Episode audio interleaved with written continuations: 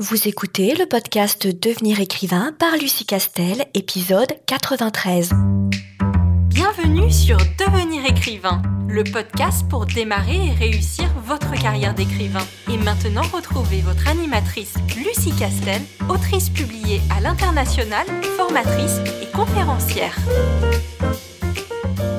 Bonjour, je suis ravie de te retrouver dans ce nouvel épisode de podcast et aujourd'hui, nous allons parler d'un sujet qui me passionne parce que nous allons parler du polar, du genre de polar, et c'est mon genre de prédilection. Et le thème que j'ai envie d'aborder avec toi aujourd'hui dans ce podcast, ce sont les huit scènes dont a besoin tout polar réussi. Alors, en réalité, je vais faire un petit, euh, je vais faire une petite mise en garde. Là, on va parler essentiellement des plots ou des codes du grand genre de polar. Attention, je ne vais parler uniquement du polar, pas du thriller. En France, on fait la différence entre le sous-genre du thriller et le sous-genre du polar. Là, je vais parler uniquement du polar. Et je vais parler de ce qui fait les grandes règles du code du euh, polar. Et quand je parle de code de genre littéraire, je parle d'esthétique littéraire, tout comme lorsqu'on utilise certaines techniques, quand on peint un tableau, on entre, on peut entrer dans certains courants esthétiques c'est exactement la même chose lorsque on parle d'un roman, de fiction ou non d'ailleurs, et ce sont des codes, des esthétiques qui ont été largement étudiés lorsque on a commencé à se plonger sur les mécanismes des romans policiers, puis des romans d'amour, des romans sentimentaux, que l'on opposait à la littérature euh, générale qui ne répondait à aucune mise en scène, aucune esthétique particulière. Donc, encore une fois, ce que je dis toujours, c'est qu'il faut avoir beaucoup de respect lorsqu'on s'attaque à un genre littéraire, parce que ce genre littéraire, encore une fois, c'est une esthétique qu'il faut respecter. Et euh, le lecteur qui apprécie cette esthétique littéraire lorsqu'il va acheter un thriller, un polar, une romance, de la fantaisie, du fantastique, etc. Donc il faut respecter euh, ce type de code, bien entendu. Mais ça ne veut pas dire que parce que on reprend des choses qui ont été moult fois étudiées, repris, euh, mises en scène dans ces livres, que ça va forcément faire euh, de ton livre un best-seller. Parce que, évidemment, tu t'en doutes, que si c'était aussi simple, tous les éditeurs auraient breveté la procédure et il n'y aurait que des best-sellers. Par contre, c'est quand même intéressant de bien connaître ces codes, de bien connaître le genre littéraire dans lequel on écrit pour ensuite pouvoir mettre en scène notre vision de ce genre littéraire, nos propres codes et éventuellement euh, mélanger différents codes, différentes influences, etc. Donc voilà ce que nous allons voir aujourd'hui et évidemment si tu es un peu euh, lecteur-lectrice de polar et si tu apprécies ce genre et si tu apprécies d'écrire dans ce genre, je ne peux que te recommander la lecture assidue polar évidemment hein, pour voir un peu comment est-ce que on appréhende ce genre-là et quelles sont les grandes tendances. Mais en tout état de cause, ce que je vais te raconter sur ces scènes emblématiques de Polar ne devrait normalement pas te surprendre. Mais avant d'entrer dans le vif du sujet, je te rappelle que tu peux toujours t'inscrire à notre newsletter si tu veux avoir quelques conseils littéraires une fois par semaine et surtout te tenir au courant de toute l'actualité de l'Institut de formation de l'ICAR et notamment euh, des prochaines sessions de formation de devenir écrivain. Alors, la première scène emblématique de tout bon polar. Et je t'invite à aller le vérifier dans plusieurs euh, polars que tu pourrais lire ou que tu as pu lire, c'est qu'il faut évidemment un mystère. Alors sur le mystère, il n'est pas utile que ce soit systématiquement un meurtre. Ça peut être une disparition, ou ça peut être plus généralement un mystère qui plane autour d'une personne ou de plusieurs personnes. La plupart du temps, ça se transforme systématiquement en meurtre, évidemment, parce que le meurtre, c'est, euh, j'allais dire, le mystère ultime, celui qui bouleverse une famille, qui peut euh, bouleverser une société, etc., et qui choque les esprits et surtout peut pousser les enquêteurs à vouloir euh, investiguer, évidemment. Mais tu peux être sur le registre de euh, la disparition, par exemple, Arlan Coben, qui est certes un peu plus sur le registre du thriller, encore que, étant un auteur euh, anglo-saxon, on ne fait pas la différence entre le polar et le thriller, mais la plupart du temps, euh, ses, ses ressorts et ses codes sont plutôt sur le thriller contemporain que sur le polar. Mais, par exemple, lui fonctionne beaucoup avec un mystère typé disparition. Donc, c'est toi qui vois, mais il faut bien évidemment au départ un mystère. Ensuite, il te faut une figure enquêtrice. Alors dans le polar, c'est très clairement assumé qu'il s'agit d'un personnage qui enquête, contrairement au thriller où souvent il s'agit d'une personne lambda qui a l'air euh, tout à fait euh, euh, normale et qui n'est pas du tout versée dans les enquêtes, qui n'est pas policier, qui n'est pas enquêteur privé, etc. Alors que dans le polar, souvent on a face à nous une figure enquêtrice, c'est-à-dire un personnage qui a l'habitude d'enquêter, soit de façon officielle, soit de façon officieuse. Soit il s'agit de quelqu'un qui fait partie de la police, par exemple, ou de la gendarmerie, selon qui enquête, évidemment, soit un enquêteur privé, soit un enquêteur typé d'assurance, etc soit une personne qui n'est pas déclarée mais à qui on fait appel parce que on sait qu'il a un esprit de déduction et qu'il s'est déjà illustré dans certaines euh, enquêtes. Donc il faut une figure enquêtrice. Alors le but du jeu dans un polar, c'est qu'il vaut mieux avoir une figure enquêtrice qui soit emblématique ou charismatique. Alors à toi de choisir à quel type d'enquêteur tu as affaire et quel type d'enquêteur tu veux mettre euh, en scène.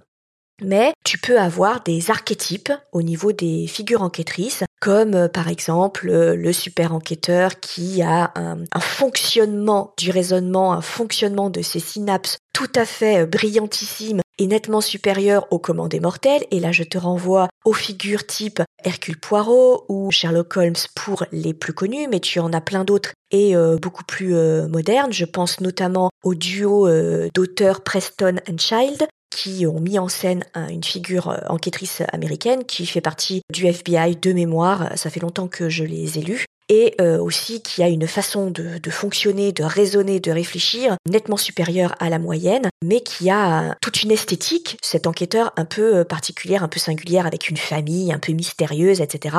Donc je te, je te recommande la lecture des romans de Preston and Child. Je pense notamment au Violon du Diable qui me vient tout de suite, mais, mais pas uniquement.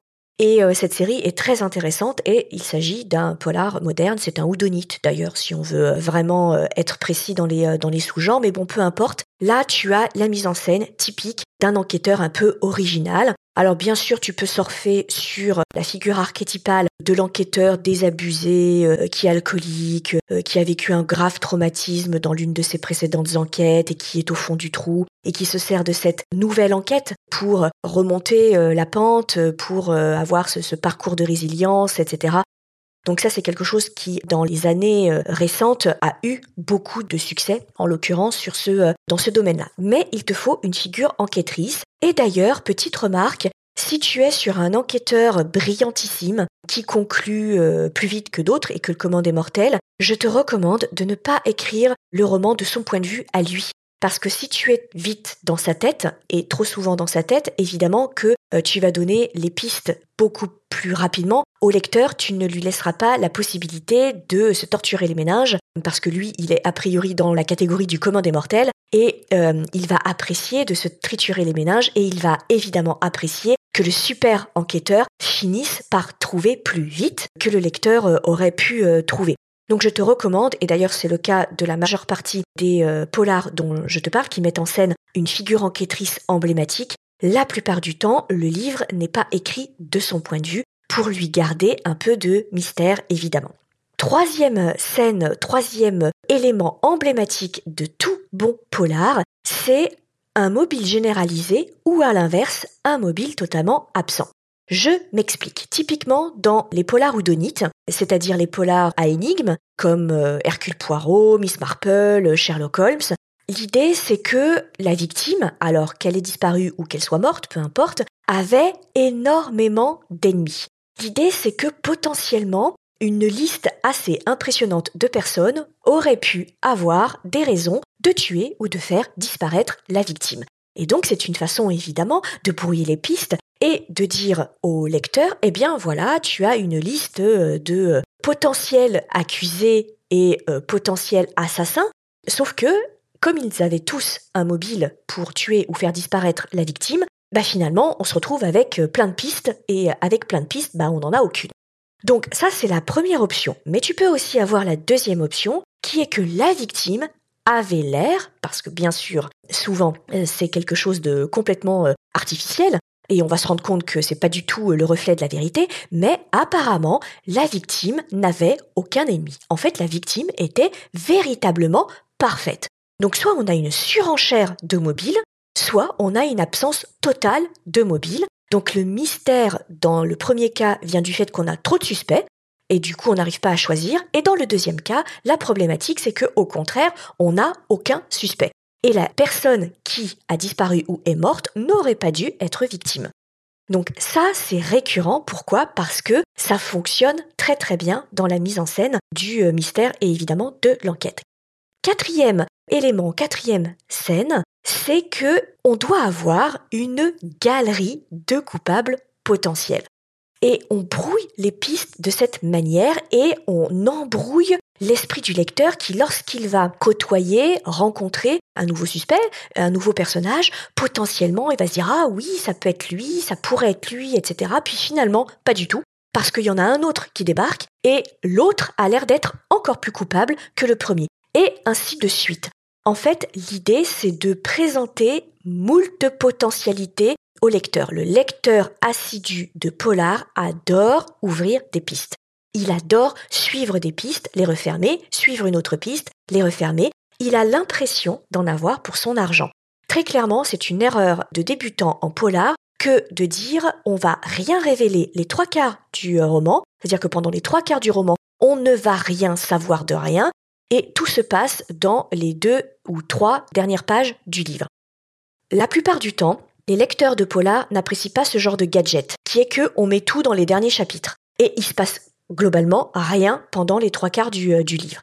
Les lecteurs de polar aiment bien, comme quelqu'un qui affectionnerait les casse-têtes, il aime bien aller au bout de certaines pistes, se rendre compte que c'est pas les bonnes, puis en reprendre une autre, puis en reprendre une autre. En d'autres termes, il faut que tu donnes à manger au lecteur de euh, polar, qu'il n'ait pas l'impression d'être dans l'attente pendant les trois quarts du roman et d'avoir toutes les révélations dans le dernier quart du roman. En règle générale, le lecteur de polar s'ennuie un peu et se dit oui, mais ça fait un peu euh, gadget. Donc c'est très important que tu lui offres cette galerie de potentiels accusés, de potentiels coupables et des pistes qui se euh, refermeront. Et ça me, permet de basculer dans la scène, dans l'élément suivant, qui est tout aussi euh, important, et c'est le cinquième de mémoire, c'est que on a une intrigue qui est calibré en poupée gigogne. En fait, ce sont des intrigues qui s'emboîtent dans des intrigues qui s'emboîtent dans des intrigues. L'idée étant que tu ouvres sciemment des portes sur des pistes qui n'en sont pas vraiment, évidemment, et tu les refermes juste après. Le lecteur, ainsi, il suit le voyage et il suit l'enquête et à chaque fois il se dit Ah ça y est, j'ai la solution. Je sais exactement ce qui s'est passé. Ah, bah non, finalement, c'est pas celle-là. Ah, mais c'est peut-être la suivante, parce qu'on m'ouvre une autre porte. C'est ça en fait qui fait la richesse d'un polar et la mise en scène d'un polar. Et puis aussi parce que tu vas pouvoir, avec ces micro-pistes qui en réalité sont des fausses pistes, tu vas pouvoir mettre en scène et ménager évidemment le suspense jusqu'à la révélation euh, finale hein, qui lui donnera évidemment euh, toutes les, euh, les clés. Donc c'est vraiment important que tu penses ton plan de polar en intrigue qui s'emboîte dans une nouvelle intrigue qui s'emboîte dans une nouvelle intrigue. Donc le principe de la poupée gigogne. On ouvre une première poupée, il y en a une autre à l'intérieur, on ouvre la poupée, il y en a une autre à l'intérieur. Et eh bien là, c'est exactement pareil. On ouvre une intrigue, on la dénoue, c'est pour en trouver une nouvelle, qu'on dénoue pour en trouver une nouvelle, et ainsi de suite. Ça, c'est vraiment la marque des polars maîtrisés et des très bons polars. Ça me permet de glisser sur le sixième élément, sixième scène, c'est évidemment le suspense. Alors on est bien d'accord que, en matière de polar, la tension dramatique, la tension narrative et le suspense n'ont pas à être aussi importants que en matière de thriller. En matière de thriller, bah, comme son nom euh, l'indique, il faut quand même filer les pétoches au lecteur. Alors plus ou moins, hein, ça dépend si c'est un thriller plus ou moins gore, mais le but du thriller, c'est d'avoir très peur et donc d'être au bout d'un moment pris dans une euh, narration, dans un récit qui euh, se déroule de plus en plus euh, rapidement au niveau du temps. Et on a très peur à la fois pour le personnage principal, mais on a très peur aussi tout court, parce que le thriller est calibré de telle façon qu'il est censé provoquer des frissons de peur ou d'horreur dans la tête et le corps du, du lecteur. En matière de polar, et particulièrement les polars à énigmes, on n'a pas besoin d'avoir du suspense aussi fort et de coller autant euh, les chocottes, si je peux dire, au euh, lecteur. Néanmoins, il faut quand même qu'à un moment, on soit face à des chapitres ou des révélations qui euh, prennent un peu de cours le lecteur et qui lui font craindre pour la vie soit de la figure enquêtrice, soit de personnages secondaires, soit de potentielles futures victimes. Très concrètement, on doit un peu avoir peur que l'assassin ou les assassins potentiels soient acculés et que du coup ils accélèrent un peu le mouvement et ils s'en prennent à d'autres victimes ou à la figure euh, enquêtrice. Donc très clairement, quand on compare un Hercule Poirot avec un Harlan Coben euh, ou un Preston Unchild, la tension dramatique, la tension narrative et le suspense n'est pas du tout le même. Donc à toi de moduler ton suspense selon dans quel genre littéraire tu te trouves et selon quelle ambiance tu veux donner à ton polar. Mais quoi qu'il arrive, il te faut quand même ménager des moments de euh, suspense. Je te renvoie à tout ce que j'ai pu te dire dans les newsletters ou les podcasts précédents sur le suspense. On en parle beaucoup dans la formation Devenir écrivain projet best-seller mais c'est l'anticipation incertaine de l'avenir dans la tête du lecteur et c'est redoutablement efficace lorsque tu veux mettre en place évidemment un système de page turner. Ensuite, septième élément, septième scène emblématique de tout bon polar, c'est l'acte manqué du héros, de la figure euh, enquêtrice ou euh, du euh, protagoniste, peu importe. En fait, à un moment, il est sur le point de tout démasquer, il est sur le point de tout comprendre, il est sur le point de démasquer le ou les assassins et il se loupe. Donc l'acte manqué est extrêmement important, évidemment aussi pour être toujours dans la même logique, à savoir de ménager le suspense dans l'esprit du lecteur et que ce lecteur dise ah ça y est, ça y est, on est sur le point de ah non mince, c'est un acte manqué. Pourquoi? Parce que le lecteur qui est dans cette situation-là, qu'est-ce que tu crois qu'il va faire? Eh bien, il va absolument vouloir tourner les pages. Et c'est le principe de la page turner, très clairement. Donc encore une fois, hein, l'idée c'est de hooker, c'est-à-dire d'accrocher le lecteur dès le départ et de faire en sorte que malgré les enfants qui pleurent, malgré le repas du soir qu'il faut faire pour pouvoir manger, malgré le fait qu'il doit prendre les transports en commun, qu'il doit faire un changement entre deux métros, malgré tout ça, l'idée c'est que le lecteur ne puisse pas lâcher ton livre. Ça, c'est vraiment l'idée. Parce que quand un lecteur est addict à ta plume et à ta narration, c'est un lecteur qui reviendra te voir, c'est un lecteur que tu fidélises. Donc l'acte manqué, il est super important. Tu peux en faire plusieurs d'ailleurs. Alors pas non plus trop parce que ça finit par tourner au gag de la tarte à la crème, hein, euh, évidemment. Encore une fois, hein, euh, tout, est une question de bonne balance et de bon équilibre, quel que soit ce que tu fais dans ton roman. Mais au moins une fois, l'acte manqué est redoutablement efficace dans un polar qui est réussi. Et puis, dernière scène emblématique, mais alors là, je pense que ça va te parler parce que tu l'as forcément lu si tu as lu euh, des polars, c'est une bonne révélation surprise. Alors, qu'est-ce que j'entends par le cliff final, la révélation euh, ultime de euh, fin? C'est que pour qu'elle soit réussie, il ne faut pas que ce soit une révélation type Deus ex machina.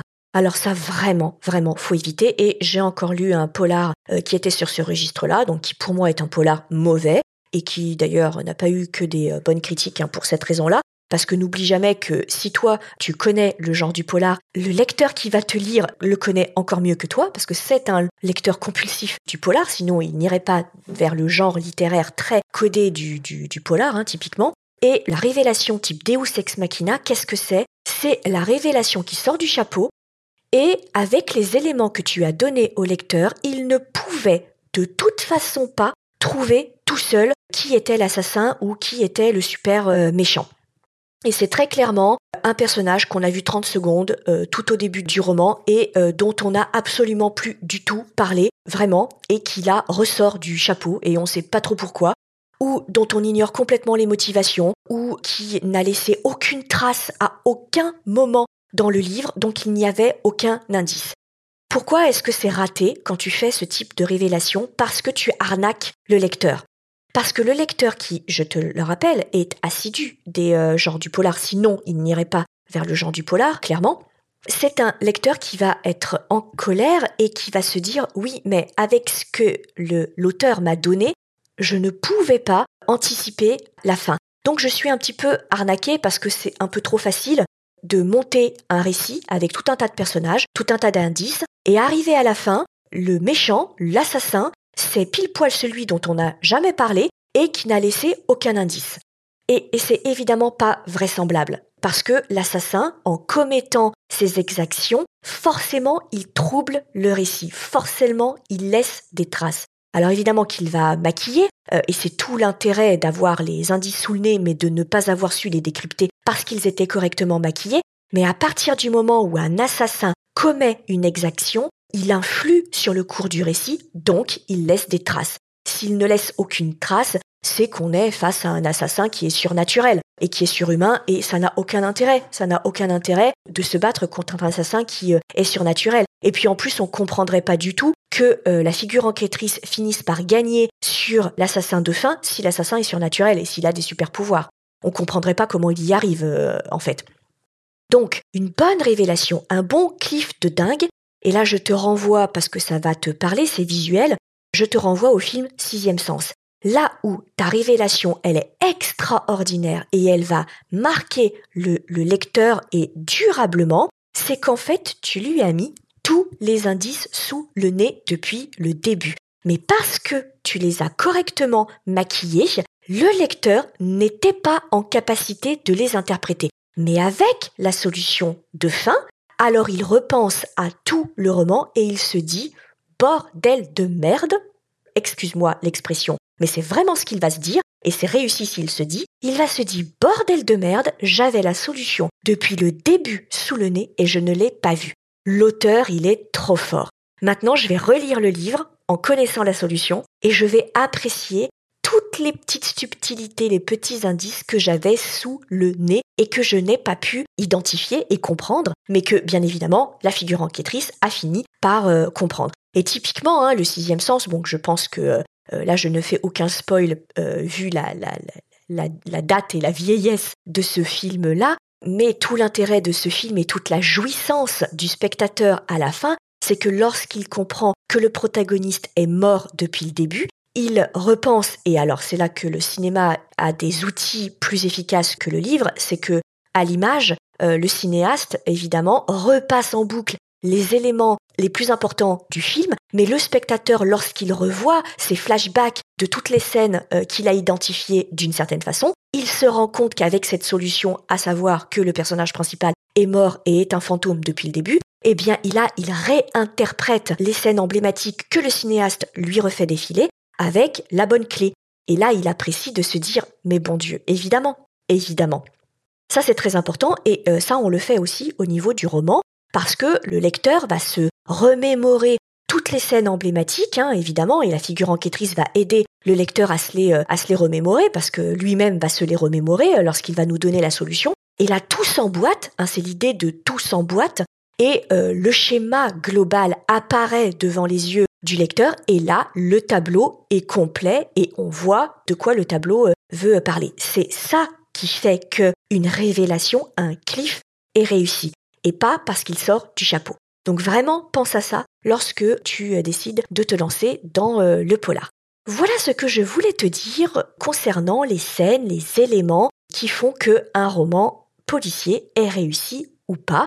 Alors évidemment, je t'encourage à être vigilant, vigilante lorsque tu vas te mettre à lire des nouveaux polars et je te garantis que peut-être pas ces huit éléments, mais en tout cas, la plupart d'entre eux, tu vas les retrouver dans ces polars, surtout ceux qui ont fait beaucoup parler d'eux, parce que bah, les lecteurs ne s'y trompent pas et sont euh, particulièrement adeptes de ce type de scène et de ce type euh, d'éléments. Voilà, j'espère que euh, tout ce que je t'ai raconté t'a un petit peu aidé et t'aidera à l'avenir. Si jamais c'est le cas, n'hésite pas à partager notre podcast et à lui faire de la publicité, c'est toujours apprécié. Et moi, je te retrouve très vite pour un nouvel épisode.